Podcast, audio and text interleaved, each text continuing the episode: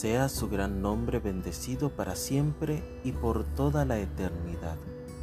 Bendito y alabado, glorificado, ensalzado y enaltecido, honrado, adorado y loado sea el nombre santo, bendito sea.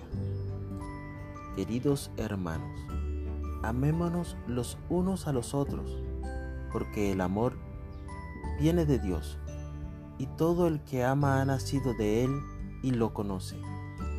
El que no ama no conoce a Dios porque Dios es amor. Primera de Juan 4, versículos 7 y 8. Puede que hayas escuchado el término cultura del miedo. Esta técnica es utilizada muchas veces en discursos públicos o en relaciones de pareja, de familia, amigos, laborales entre otras, con la intención de controlar las emociones de los individuos. Muchas personas transmiten una noticia basada en hechos sensacionalistas, cuyo propósito es utilizar la información que se tiene con el objetivo de causar sensación, impresionar y angustiar a otros.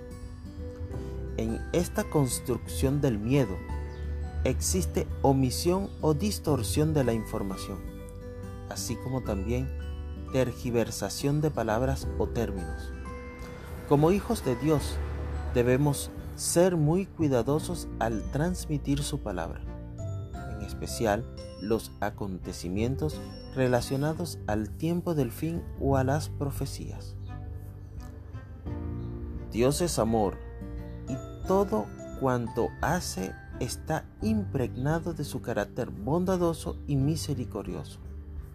No podemos ser agentes del miedo al presentarles a otros la palabra de Dios. Sigamos el ejemplo que Jesús mostró cuando habitó en este mundo.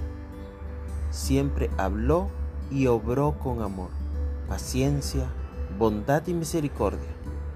Nunca forzó ni obligó a otros a seguirle o a pensar igual que él. Aún así, muchos le siguieron y creyeron en sus enseñanzas. Prepárate en este día para ser un agente de paz y un mensajero de esperanza. Que el Eterno te bendiga y te preserve.